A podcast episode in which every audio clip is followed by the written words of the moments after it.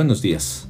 Les damos la más cordial bienvenida de parte de Meditación Bíblica Internacional.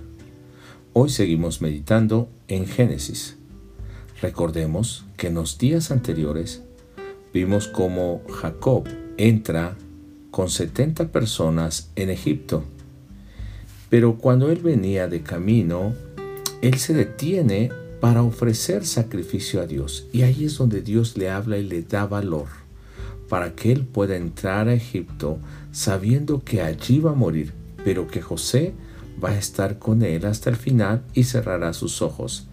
Y también que posteriormente Dios sacará a su descendencia y los volverá a Canaán, haciendo de ellos una gran nación.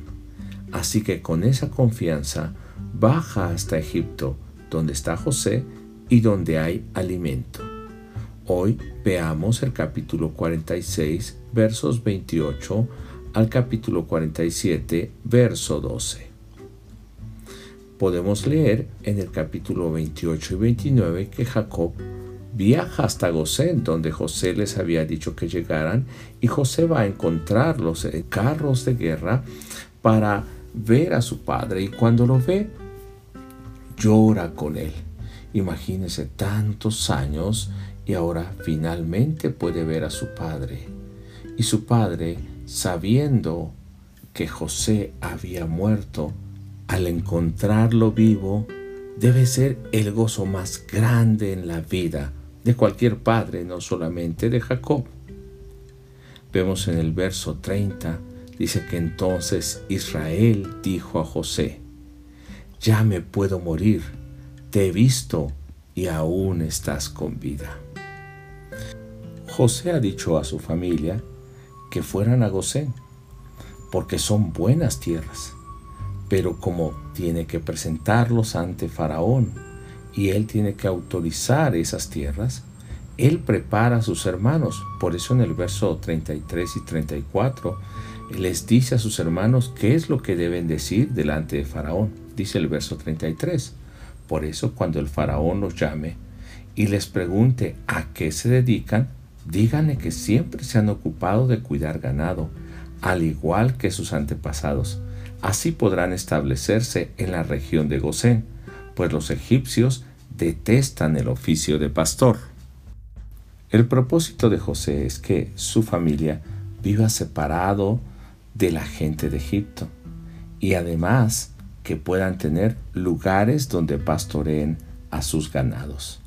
Así en el capítulo 47, versos 1 y 2, dice de la siguiente manera, José fue a informarle al faraón y le dijo, mi padre y mis hermanos han venido desde Canaán con sus ovejas y sus vacas y todas sus pertenencias.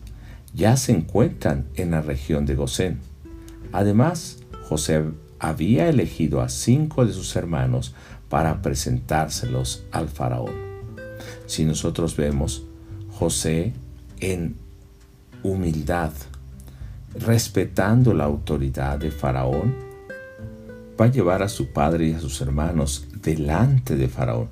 Así que en el verso 4 del capítulo 47 dice, Hemos venido a este país porque en Canaán ya no hay pastos para nuestros rebaños. Es terrible el hambre que acosa a este país.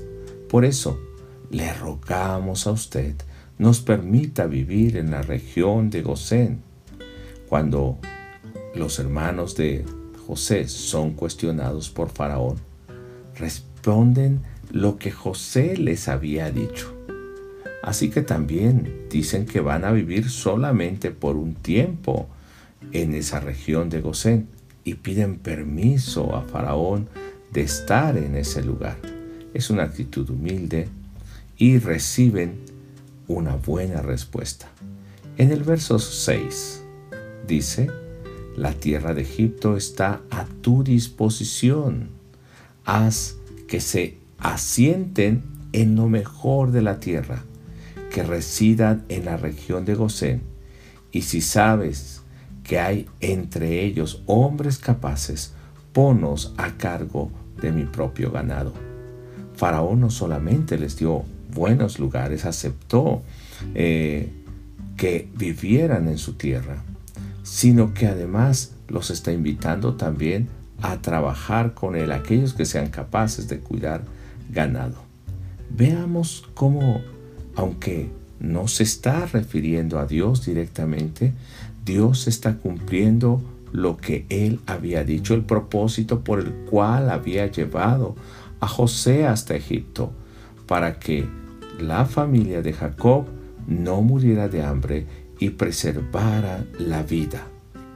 Así, en el verso 9, cuando Faraón cuestiona a Jacob, Jacob responde de la siguiente manera acerca de su edad y acerca de lo que él hace, por qué ha viajado de Canaán a Egipto. Su residencia no está en Canaán ni en Egipto. Él se considera a sí mismo un peregrino. Dice en el verso 9 y 10.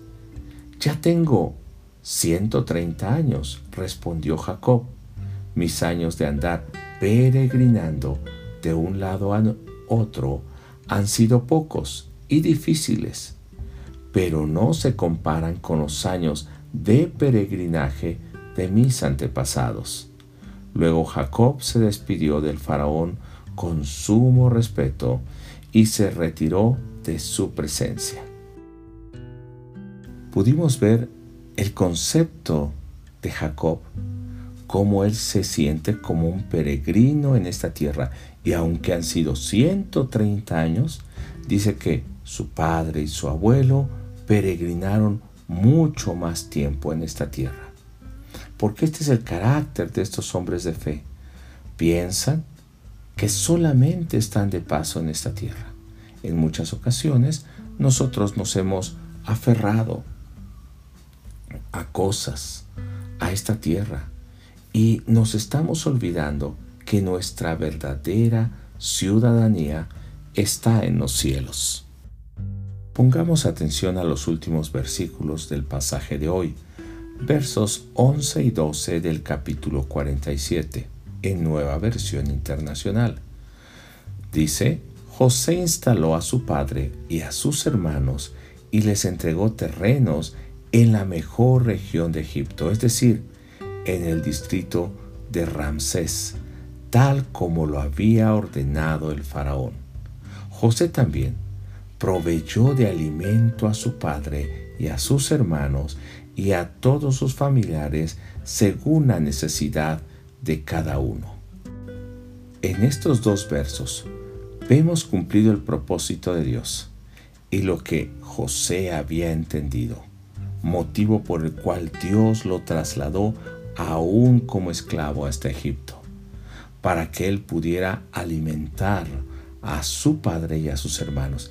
Y aquí dice que no solamente les dio de la mejor tierra donde ellos pudieran estar, sino que alimentó a su padre y a sus hermanos y a todos sus familiares de acuerdo a la necesidad. Y aún se menciona a los niños. Podemos pensar, que cuando las situaciones han sido difíciles, parece que Dios no está con nosotros.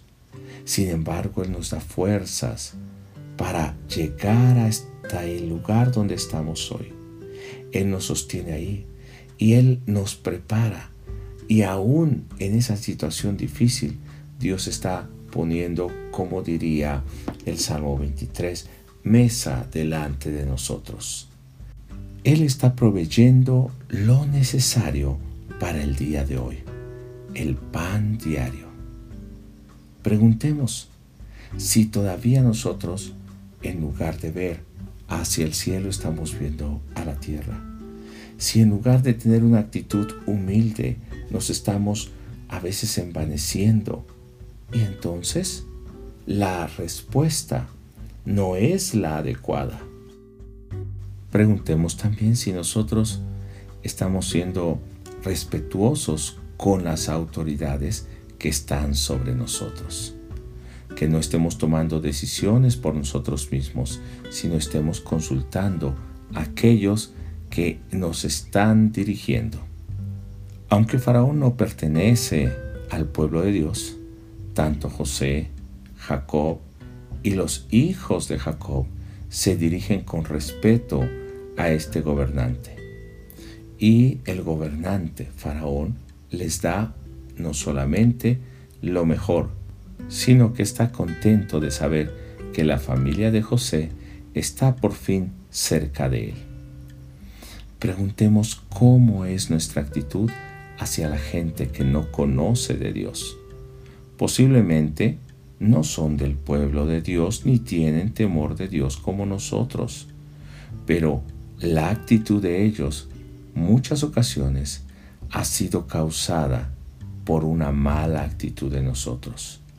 Sin embargo, cuando nosotros cambiamos nuestra actitud, aún Dios usará eso para que ellos nos den una buena respuesta.